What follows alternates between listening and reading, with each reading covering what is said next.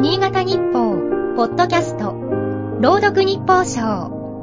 この番組は、新潟日報のコラム、日報賞を、新潟県内の地域 FM10 局が、持ち回りで読み上げます。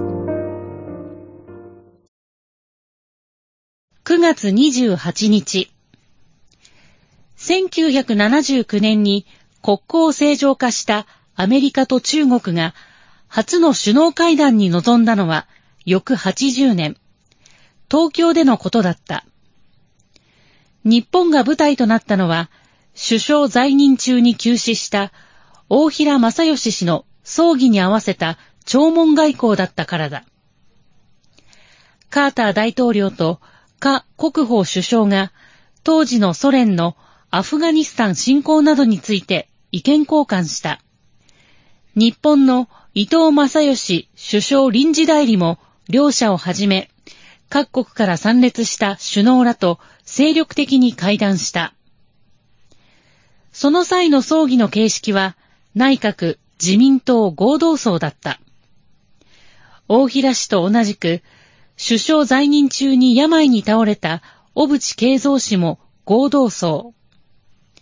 この時は、アメリカのクリントン大統領や韓国のキム・デジュン大統領らが参列した。安倍晋三元首相の国葬が昨日営まれた。礼節をもって各国からの参列者を迎えるため、国葬とする理由にこんな説明もあった。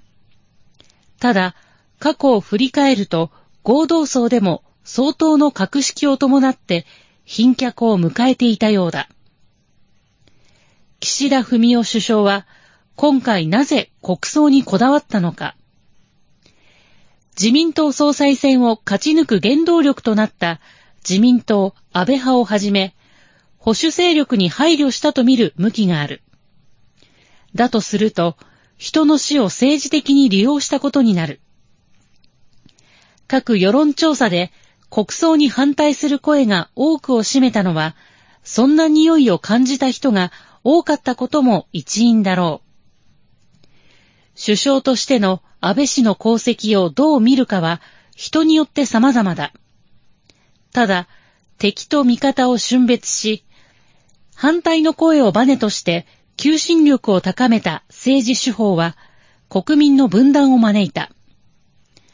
安倍氏を国葬とした決定が今また分断を引き起こしたことは何とも皮肉である。今日の日報賞は FM 上越田原が朗読いたしました。